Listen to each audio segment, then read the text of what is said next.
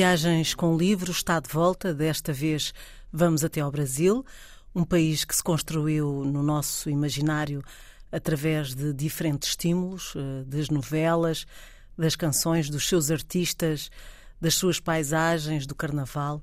Um país que é isto tudo, mas também muitas outras coisas. O livro A Viagem ao País do Futuro sugere-nos novos percursos para conhecermos este Brasil que se desdobra em muitos Brasis. É da autoria da jornalista Isabel Lucas, crítica literária, que escreve regularmente no Jornal Público e colabora com várias publicações. Tem vivido nos últimos anos entre Lisboa e Nova Iorque. É autora do livro Conversas com Vicente Jorge Silva e Viagem ao Sonho Americano. Olá Isabel, obrigada Olá, por esta companhia, por esta viagem que vamos fazer. E fiz referência ao livro Viagem ao Sonho Americano. Sem este livro, teríamos uh, o livro que nos junta aqui, que é a Viagem ao País do Futuro? Provavelmente não. não é? este livro, este livro de, do Brasil, chamemos-lhe assim para resumir, nasce porque, porque alguém viu o outro e, e, e houve sugestões uh, imediatamente uh, em relação ao Brasil. Porque é que eu não faria um livro daqueles uh, com a literatura brasileira? Eu, eu fui resistindo bastante, porque não me, apetecia, não apetecia nada estar a repetir fórmulas, não, não tinha uma relação igual àquela que tinha com os Estados Unidos nem com a literatura do Brasil igual tinha com a literatura brasileira. Claro que aqui uhum. faço um meia-culpa, uhum. apesar de, de, ler bastantes autores brasileiros, porque tive quem me guiasse um bocadinho nessa, nessa literatura, na literatura do Brasil, um, um grande editor a quem presto sempre homenagem. Aliás, uh, falo dele logo no início do livro, o André Jorge da Cotovia, que me foi apresentando e me ia falando sempre de alguma coisa nova que ia aparecendo na literatura brasileira, e portanto eu fui conhecendo autores e fui conhecendo livros uh, através dele. Um, Infelizmente ele já não me pôde guiar aqui neste, neste livro, né, no percurso, né, nos autores, uh, porque ele, já, ele já, já tinha morrido nessa altura, muito recentemente. Uh, mas sim, perguntavas-me isso e uma viagem não aconteceu sem a outra. Portanto, a viagem ao Brasil não, não podia ter acontecido sem a viagem ao, ao, aos Estados, aos Estados Unidos. Estados Unidos. A premissa eram 12 autores eh, de início, não é? Um, e, e, e, como é que foi a escolha uh, destes autores? Eu falo, por exemplo, de Lígia Fagundes Teles, Clarice Lispector, uh, Érico Veríssimo, João Guimarães Rosa, Jorge Amado, etc, etc. Uh, como é que começar era por estes autores, mas como é que eles aparecem? Eles aparecem. Este livro aparece ao contrário do outro, ou seja, o outro não aparece em forma de livro, a não ser só mais tarde, quando começam a ser publicadas as reportagens no público, eu começo a receber propostas e, para transformar aquelas reportagens e juntá-las num, num, livro. Portanto, a ideia de livro surge a posteriori, não é? Neste caso, aparece. Primeiro apareceu a proposta de um livro, fazer um livro, um, e eu disse que não, não faria um livro, porque na minha, da, daquela maneira, ou seja, que queria fazer então uh, como textos jornalísticos ou reportagens, não sei como, como chamar muito bem estes textos, são textos jornalísticos, e queria um, e, e, gostava que eles fossem publicados primeiro no jornal, porque eu gosto dessa. gosto que, acho que gosto que, que, os meus textos sejam primeiro, tenham primeiro essa. Um, sejam originalmente textos de jornal, não sei, qualquer coisa aqui. A essência de jornalista. Se calhar. é, é, ou um teste qualquer, se calhar já é ali uma passagem de, de teste, não sei. Mas, e então. Um, a proposta veio de uma, de uma editora brasileira que tinha e publica um dos, dos, suplementos literários mais prestigiados do Brasil, o suplemento Pernambuco. E, portanto, eh, e como eu colaboro regularmente com o público, a ideia era eu fazer os textos em simultâneo a saírem no, no, no suplemento Pernambuco e no, no Y do, do, do público eu tinha, ou seja, isto era na minha cabeça, eh, eu tinha primeiro ser capaz de gerir isto na minha cabeça. Eu ia, para escrever, ia escrever uh, para dois públicos completamente diferentes, os brasileiros, por um lado, e os portugueses, por outro. E como é que alguém que é estrangeira, não é? Um, num único texto, os textos são, são iguais uh, e iriam ser publicados em simultâneo, iria falar com, conseguindo captar um interesse do, de um público e do outro com um texto que, que era meu, de uma estrangeira. Portanto, isto não, tinha que fazer sentido na minha cabeça e era mais complicado um, para o público português por, por uma, em relação aos, ao livro americano por uma questão, é que, uh, por, mais uma vez, estranhamente e tristemente, nós temos uma relação muito mais muito distanciada com, com a literatura brasileira. E os livros que eu escolhi são muito mais, o, o, conjunto de livros que escolhi é muito mais conservador, se assim se pode dizer, ou canónico, uh, do uhum. que o do, do, livro da América, onde fui muito mais, uh, fui autores muito mais desconhecidos, ou muito mais, pude andar por ali a perambular um bocadinho aqui eu, eu tinha que falar, ou achei que deveria falar de nomes se não, estivessem, não tivessem sido lidos por portugueses, pelo menos fossem nomes reconhecidos uh, por portugueses. E, portanto, falando deles, indo depois, a, partir desses nomes reconhecidos, indo então buscar uh, os nomes da margem, os nomes que, que, a que esses nomes me poderiam levar numa outra viagem, não é? Essa viagem pelas bibliotecas e pelas livrarias e pelos livros. Ou seja, de um livro chegar a outro livro, chegar a outro livro, chegar a outro livro. Estes, estes livros que eu escolhi têm temas diferentes, passam-se em territórios diferentes, um, em, em, épocas também diferentes e permitem uh, ter um bocadinho da diversidade que é, que é o Brasil. Ou seja, através desses livros conseguimos perceber um bocadinho do, do, do de, da complexidade desse território que também é imenso, né? à semelhança do, dos Estados Unidos, e, e, e, também tem tantas nuances que hum, para captá-lo uh, ficamos sempre com a sensação, mesmo depois de fazer uma viagem de muitos, muitos milhares de quilómetros, de que ficou quase tudo por saber e que as perguntas que tínhamos no início se multiplicaram para muitas mais perguntas no fim. Portanto, o itinerário, quem, quem definiu o itinerário, no fundo, foram os escritores, praticamente, não é? Sim, mas, eu, mas quem rimo deles. mas eu é... manipulei-os, digamos pois, assim. Por exemplo, Uh, o início foi Euclides, uh, Euclides da Cunha. Da Cunha. Uh, é o primeiro Cicerone, digamos assim. Sim. sertões, Sim. não é? Uh, e uh, o relato da Guerra de Canudos, que marcou um, um, a história do Brasil e marcou um lugar, não é? Sim. Uh, e depois estamos, deambulamos no, no teu texto pela ficção. Isto é para as pessoas perceberem também como, como é a tua escrita. É pela ficção e pela realidade do que vês. E eu, eu queria que tu, tu falasses um pouco sobre esse caminho que tu fizeste uh, através do teu texto? Sim, é um, é um caminho muito intuitivo uh, foi, e, e eu, eu, descobri escrevendo. Uh, eu, quando estava e fui descobrindo o caminho escrevendo, e isto, o livro, mais uma vez, o livro da América serviu um bocadinho de suporte aqui, porque eu lembro-me do primeiro texto que estava a escrever nesse, nesse livro da América, o primeiro desses textos todos, eu não sabia muito bem que forma dar aquilo. E, e, só quando me sentei a escrever, dois ou três dias antes de ter que entregar o texto, é que a coisa foi ganhando um corpo na minha cabeça à medida que ia ganhando corpo no, no, no ecrã, não é? Uhum. E, e, eu, de uma maneira muito natural, eu comecei pelas vozes das pessoas que ia encontrando na rua, porque era isso que me interessava sobretudo. Os livros estão escritos, não é? Os livros dos. Os grandes livros eh, que me guiaram estão escritos e, e, e eles uh, serviram serviram de guiões ou de guias, não é? Mas depois eu queria, o, o que me interessava era aquilo que eu tinha visto e pôr, aquilo em contraste, em contraponto, em diálogo com, com esses livros. Um, eu, eu uh, fui cruzando, ou seja, eu, eu ouvi uma voz e aquilo, eh, porque na minha cabeça a viagem funciona um bocadinho assim. Eu planei muito pouco, uh, sabia para onde é que ia e depois o resto uh, deixava-me deixava andar, deixo, deixo o acaso um, fazer o seu papel e gosto, isso permite-me, e é uma coisa também muito minha, estar com os sentidos todos despertos, ou seja, estou muito atenta porque preciso preciso absolutamente de recolher informação e de receber informação.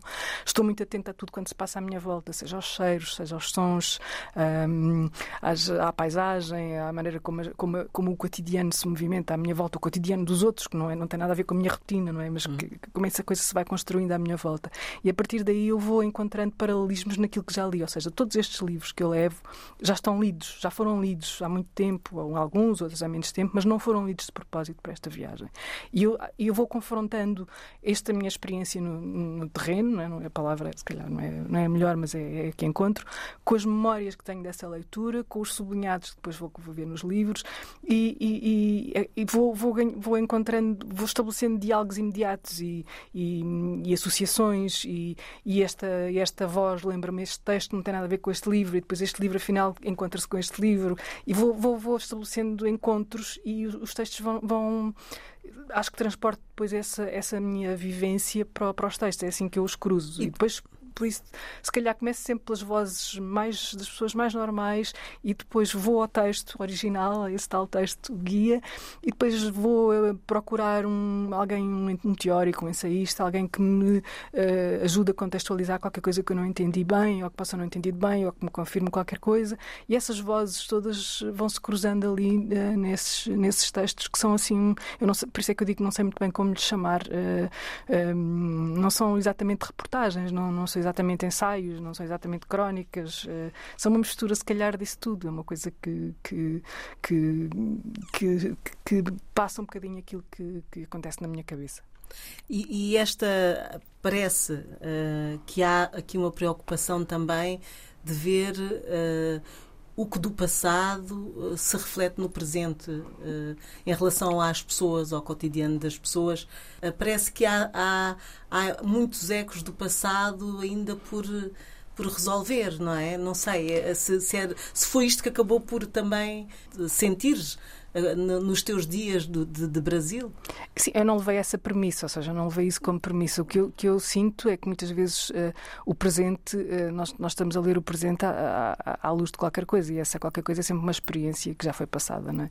E, e, e nestes livros, e estavas a falar do, do, do Sertão do Euclides da Cunha, uh, para mim, se se calhar era o livro mais difícil de todos, porque não é, é um livro complicado, porque tem um género muito híbrido, isso não é, não é um problema, mas há partes do livro que podem ser muito datadas, eh, não é um romance, não é, não é, também, mas também é, não é ficção, não é, não é um romance histórico, não tem um livro histórico, mas também é, não é um ensaio, mas também é, é, é muita coisa uh, junta e que se passa uh, escrito de uma maneira que que não pode afugentar um, um leitor que, que não esteja muito, muito um, familiarizado com a história do Brasil, especificamente com a história daquele lugar.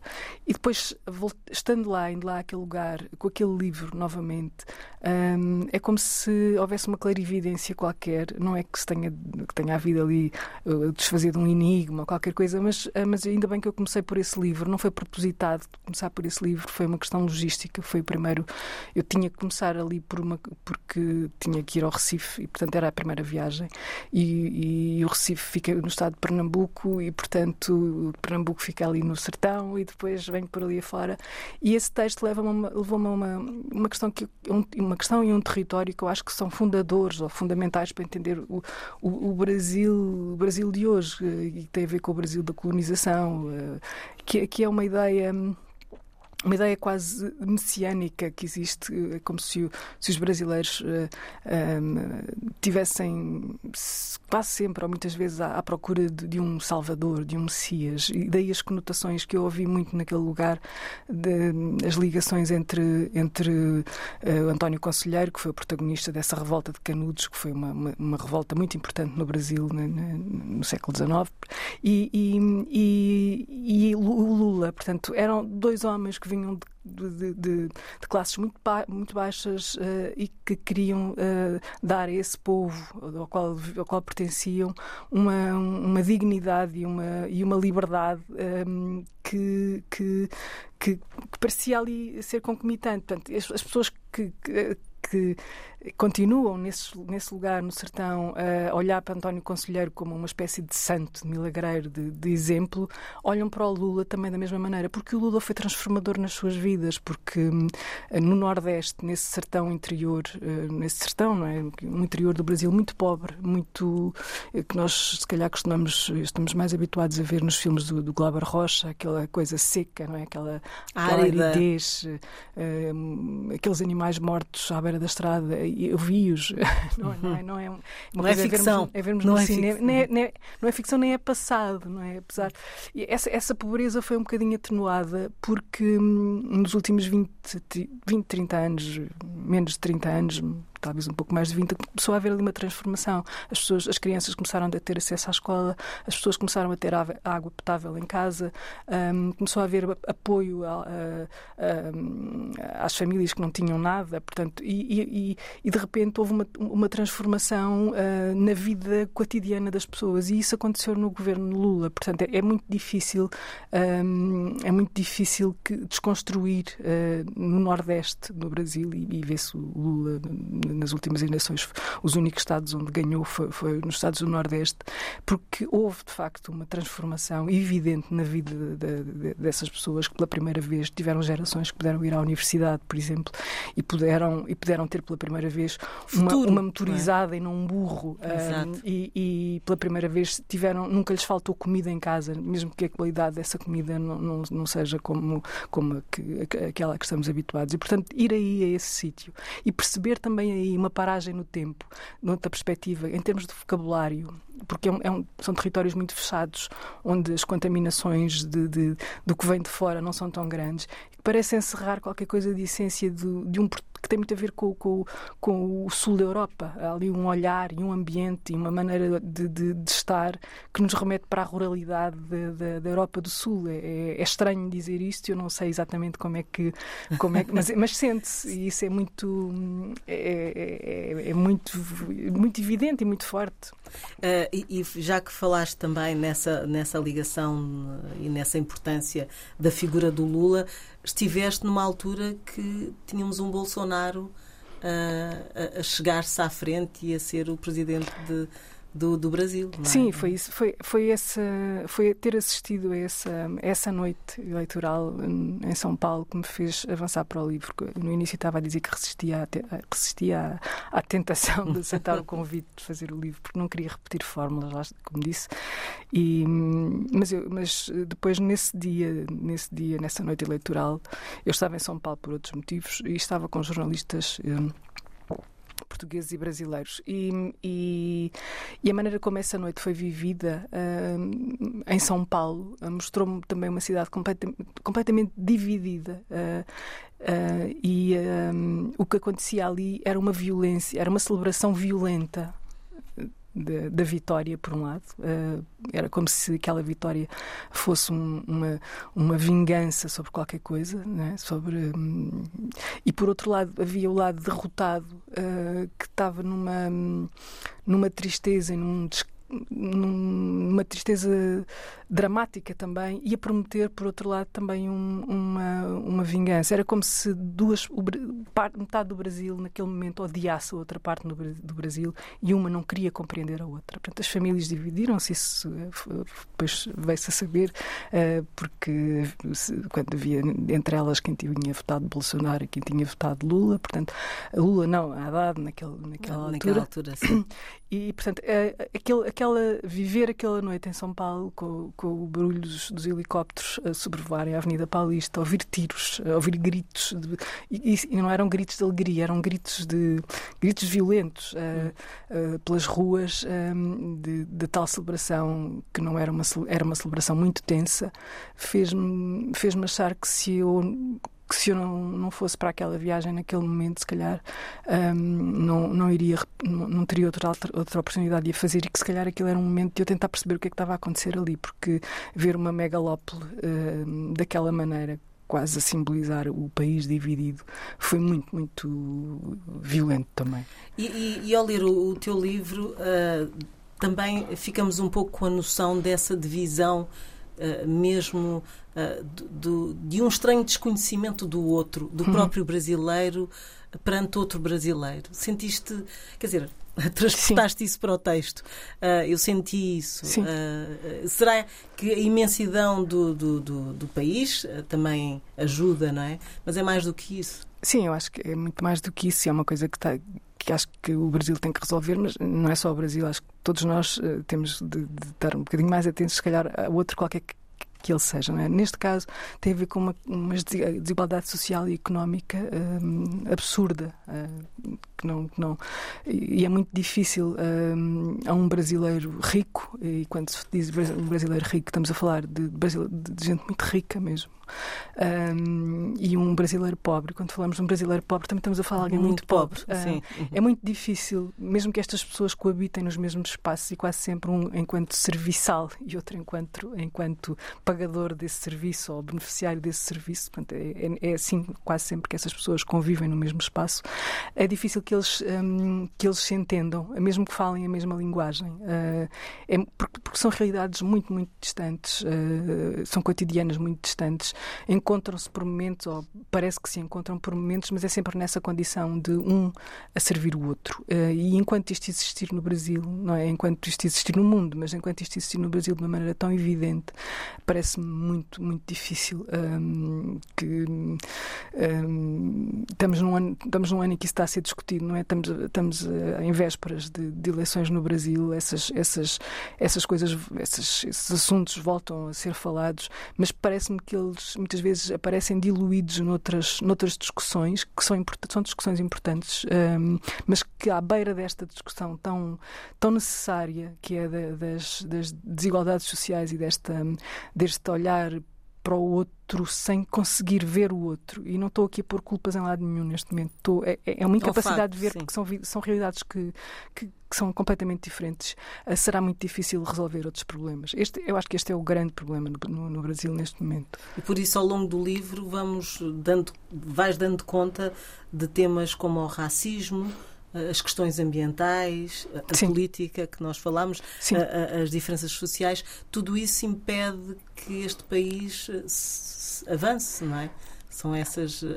É, eu, não tenho, eu não tenho um diagnóstico, nem, nem, nem o quis fazer. É só, eu sou uma observadora e, e ouço muita gente e, e, e, leio também muita coisa e, tento ir aos lugares. Ainda agora vim, vim, de, vim do Brasil, vim de São Paulo um, há uma semana e, andei nos sítios mais privilegiados e também andei nos sítios mais pobres do Brasil, tive, tive mais pobres dessa cidade. Portanto, e, percorrer esses lugares e, ir falando com essas pessoas, tentando falar de igual para igual para essas pessoas, é, é de facto. E, e, lá está, eu não estou aqui com a arrogância de, de, de, saber nada mais do que, do que um brasileiro comum. Eu, eu sou alguém que vem de fora e, se calhar, por, por, por, ser alguém que vem de fora, também olho para as coisas com um olhar diferente, um, que é provavelmente menos uh, sábio, menos, mais ingênuo, menos durido naquilo que, que, que essas, essas, esses confrontos sociais e, e, raciais e políticos e económicos têm, não é? Porque uh, a minha dor é diferente da dor deles, da dor de cada um deles, mas existem ali feridas e dores muito difíceis de, de apaziguar, uh, parece-me. Uhum. Mas uh, as diferenças que, que, que falamos entre uh, os próprios brasileiros, uh, eu gostava só de ler aqui uma, um certo em que diz: vieram de toda a Europa, Rússia, Alemanha, Espanha, Polónia, Médio Oriente, dizem coisas como ser gaúcho não é bem ser brasileiro, mas também é ser brasileiro, sim.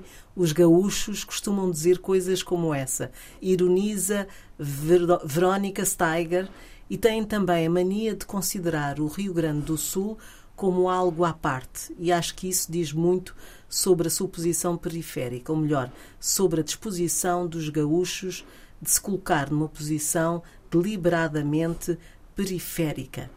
Uh, é, é esse, esse pensar uh, que o Brasil tem muitos Brasis lá tem dentro. Tem muitos Brasis, sim. e, quando, e quando se tenta comparar, por exemplo, estamos a falar aí do, do estado mais ao sul no, do, do Brasil, não é? Um, uh, que é o Rio Grande do Sul, e, e, e pomos-lo, imaginemos, uh, confrontemos-lo com com o Natal, ou com, Bahia. Ou com a Bahia, ou, ou, com, ou com a própria Amazónia, não é? E ao Rio de Janeiro, vamos, e, e é muito difícil, uh, é, sim, são, são realidades muito diferentes e, e, essa questão da identidade do que é ser brasileiro, não é? Uh, é uma das questões que neste momento muita gente levanta, não é? O, o que é isto de ser brasileiro e, e num momento também em que há um presidente um, que tomou conta daquilo que é o símbolo uh, do Brasil, não é? As cores verde e amarelo, que estavam muito associadas àquilo que é um dos grandes, uma das grandes manifestações populares do Brasil, que é o futebol, não é? E, e se vê essa, essas cores a serem tomadas por um dos lados aqui, de, nesta espécie de contenda, não é? Que, que atravessa o Brasil, e, e os outros até já têm medo de vestir verde e amarelo para não serem confundidos com a outra parte. Ou seja, como é que se toma posse de um símbolo? Como é que alguém se apodera desta maneira de um símbolo?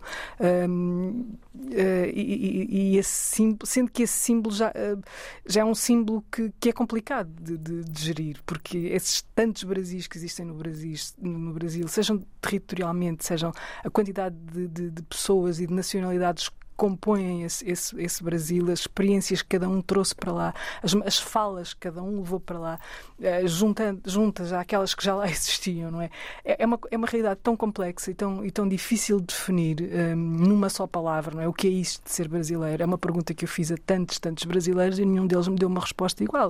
Uh, a resposta que a maior parte dá é sim, falamos todos a mesma língua, mas depois. Mas nem é isso. Mas a mesma língua, sim. mas dentro do Brasil, depois sabe-se que, que as, línguas, as línguas indígenas são, cento, são 180, uh, as, as que resistem, não é? as que resistiram a, a, ao genocídio de, de tudo, até, da, até, das línguas, não é?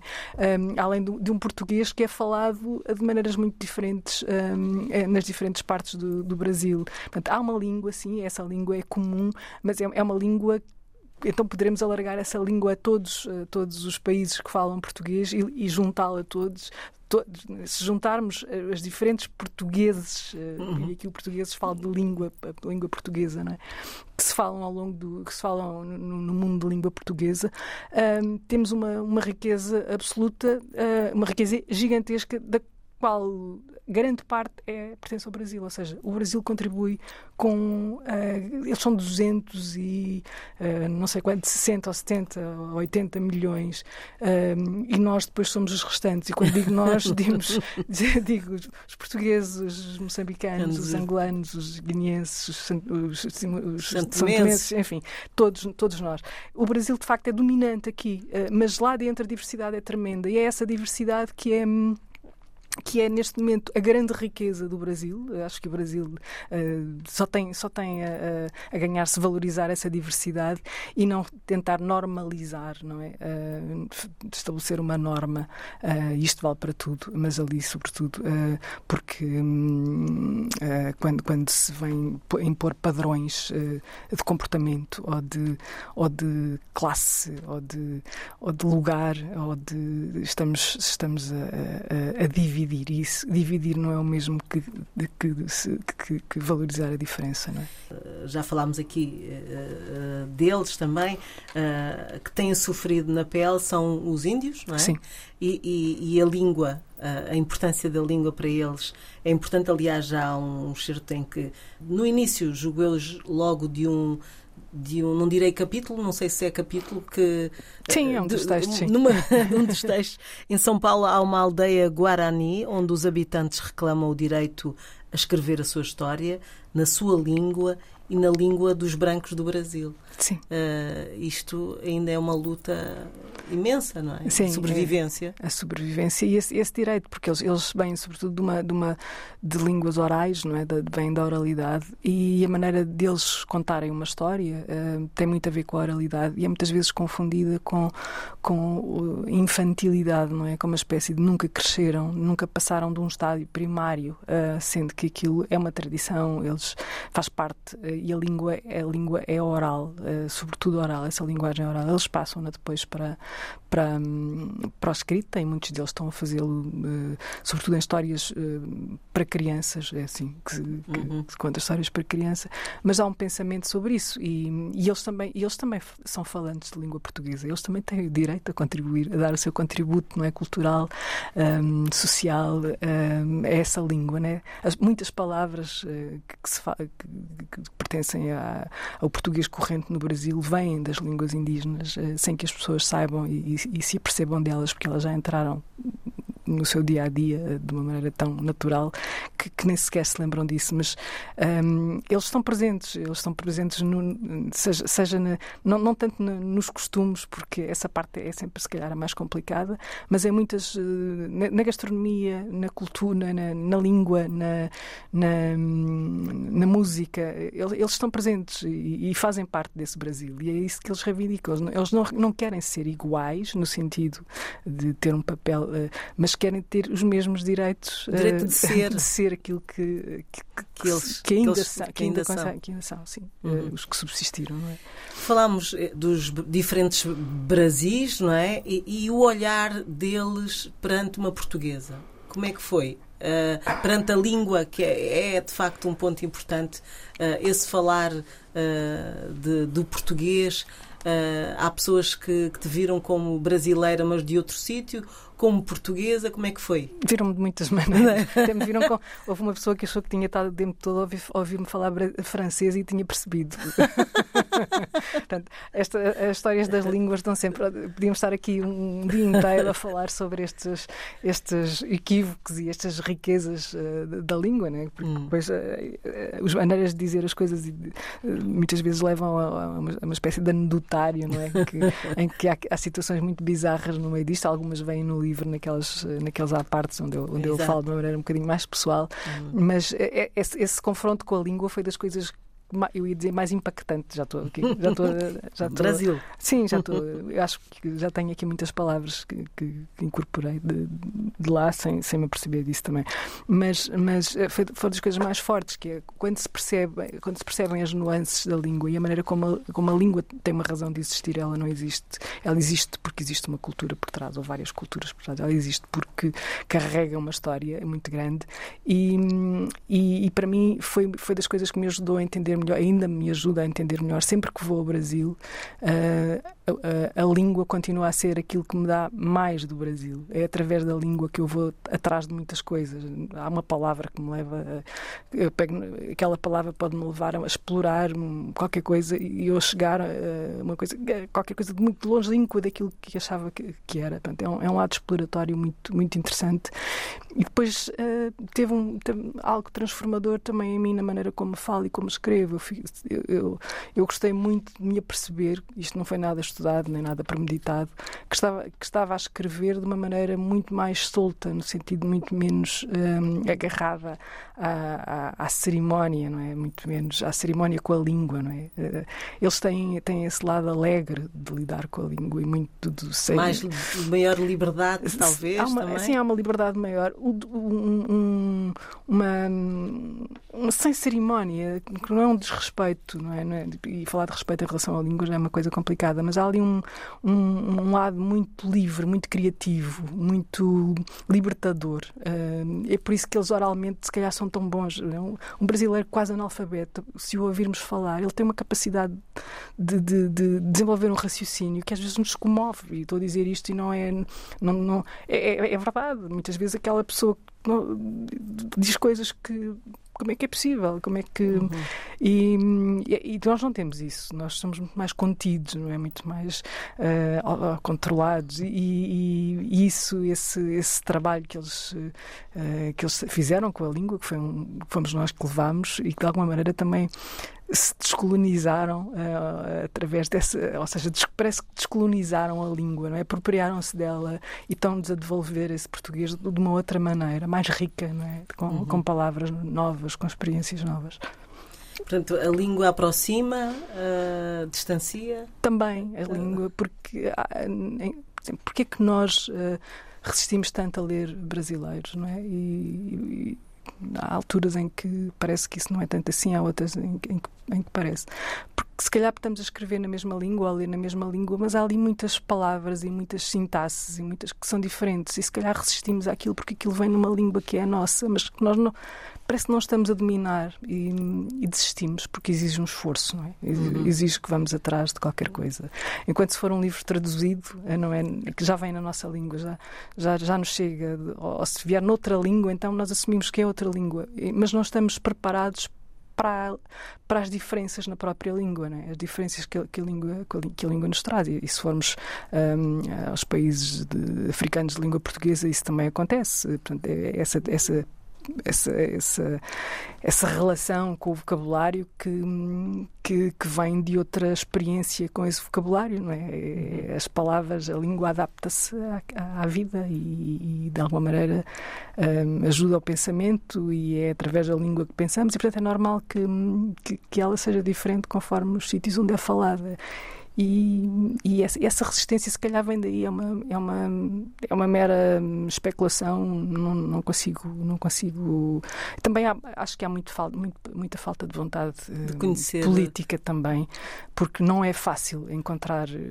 Não é, não é, por exemplo, compreensível que um livro como O Grande Sertão Veridas, não é isso? um dos grandes livros de literatura do mundo, só tenha chegado uh, na íntegra uh, a Portugal 60 anos depois de ter sido publicado. Isso não é, não é sequer razoável. É? Porque como é que isto é possível? Como é que não se leem uh, nas escolas, um, não se leem textos de autores brasileiros e as, e, as, e, as, pessoas, desde, desde muito novas, desde muito cedo, começarem a ser habituadas com aquelas palavras? Eu não estou a falar tanto do som, porque muitas vezes é pelo som que chegamos à língua, mas com, a, com a, o desenho da, da linguagem. É? A linguagem uhum. é aquela sintaxe, olhar para um texto e vermos que há várias maneiras de, de, de pensar na mesma língua. Há, há pouco disseste que uh, falaste desta espécie de diário de viagem que tu fazes paralelamente ao texto, não é? Sim. E é isso que, que eu gostava que os ouvintes percebessem.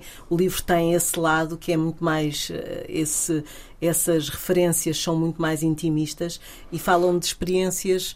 Eh, isto vem completar o outro texto, mas falam de experiências tuas. E, e há uma história do autocarro, acho que é o autocarro, em que estão umas baratas e, e, tiveste ali problemas. Não tiveste problemas, mas rapidamente pensaste: se eu disser de uma certa maneira, vai gerar aqui um equívoco. Eu então, disse. E disseste. eu gerei o equívoco. das baratas subirem, disseste trepar, não foi? Sim. Uh, mas trepar no Brasil? Trepar no Brasil. Não vamos. Não, não tem, pois, tem, tem, tem conotações, tem conotações uh, muito diferentes daquelas que, que têm aqui. Portanto, eu disse, perguntei a uma senhora muito composta que estava ao meu lado no autocarro entre Paraty e o Rio de Janeiro, uma, uma viagem de 5 horas, onde se faz uma paragem a meio do caminho para as pessoas uh, ir tomarem um café, uma água, ir à casa de banho, enfim. E, e ali naquele, há um sururu e percebe eu, eu olho para o lado e percebo que há, há baratas dentro do autocarro. Eu tenho um, uma espécie de. não lido bem com esse bicho. e vejo baratas ó, na janela e a, e a, senhora que está ao meu lado continua na mesma posição em que eu sempre a vi, que é muito composta com, as mãos, com uma malinha assim em cima de, das pernas e, e, as mãos assim a segurar a, a, a pega da mala, não é? Assim, uhum. muito, uma posição muito irta, muito compostinha. E, eu, e olhei para ela tentar perceber qual era a reação dela dela em relação à barata, ela não tinha reação nenhuma e, e eu, e eu continuava, e eu estava encostada à janela e as baratas estavam ao meu lado e eu chego assim a minha cabeça mais perto possível da dela e pergunto assim a barata trepa. E assim que digo a barata trepa, percebo que tinha cometido uma gafe tremenda. e, e, e a barata voa. E ela, na mesma posição, sem mover a cabeça, sem tirar as mãos da pega da mala, diz: A barata trepa e voa.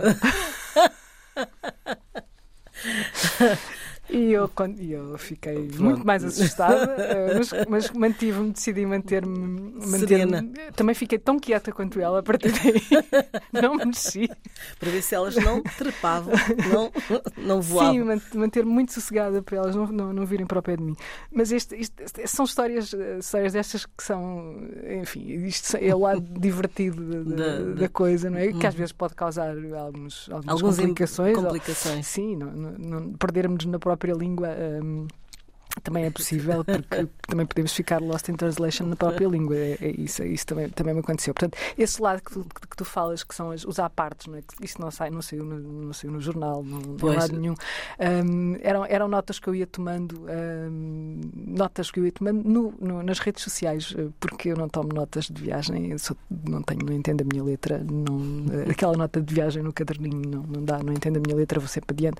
Então vou, vou fazendo estes registros muito na hora. E, e na altura em que saiu o livro sobre a América, a editora um, achou que, que, que, devíamos pôr esse lado e, e, e, as pessoas eh, acharam muita piada a isso. E depois neste livro repetiu-se o mesmo. É, é, é o lado onde eu me exponho um bocadinho mais, onde ponho os meus, as minhas perplexidades, onde me posso permitir também contar este tipo de histórias que não fazem sentido a meio do livro. E, e há uma história assustadora que eu acrescento, não tem a ver com a língua, mas uh, entrar-se num quarto de hotel e estar lá alguém a dormir na cama é assim uma coisa. Ainda hoje falei no assunto. Uh, como, é que, como é que isso aconteceu? Isso aconteceu em Portugal quando eu vinha do Brasil. Ou seja, isso não foi no Brasil. no Brasil. foi numa das viagens, foi numa das viagens e, e onde eu chego e, e, e, vou entrar cansada muito tarde uh, no meu, no, para, para, para dormir e está uma pessoa a dormir uh, e eu, eu recuo. Uh, uma pessoa na minha cama, não é? Há alguém na minha cama a roncar.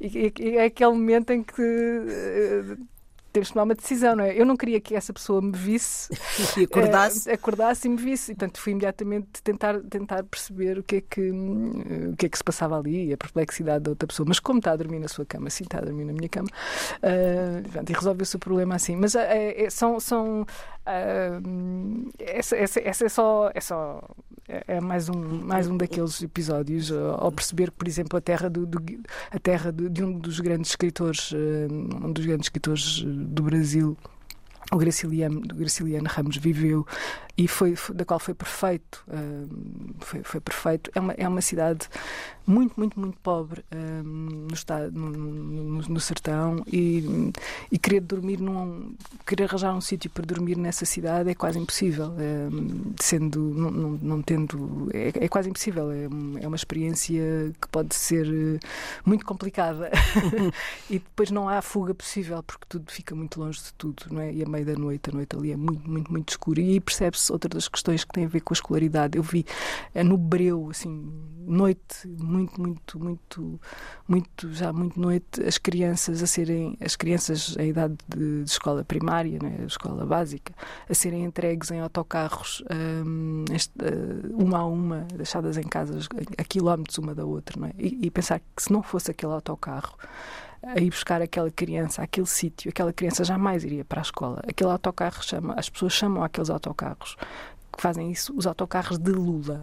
Né? Um uhum. autocarro de Lula, como, como, uhum. como dizia. Eu de Lula porque Porque foi o Lula que, que fez, eh, que, que, que, pôs à disposição dessas pessoas aquele meio de transporte que, que é a única possibilidade daquelas crianças poderem ir à escola. E é assim que elas vão à escola. Portanto, e chegam e vê-las chegar eh, noite, muito, muito noite, e saber que elas vão sair cedo, muito cedo, para conseguirem chegar a uma, a uma, à escola mais próxima. 21 de setembro de 2019. Se eu pudesse, se eu fosse capaz de aprender alguma coisa que mudasse agora a minha vida, eu queria aprender sobre a gestão do tempo, segundo os Guarani. Ou seja, não há nada para gerir. É só deixar o tempo com o tempo e nós seguimos com ele, sem a angústia da contagem. Conversámos com Isabel Lucas, que nos trouxe o Brasil visto pelos seus escritores e por si, no livro Viagem ao País do Futuro edição Companhia das Letras. Estamos disponíveis em podcast em antena1.rtp.pt e RTP Play.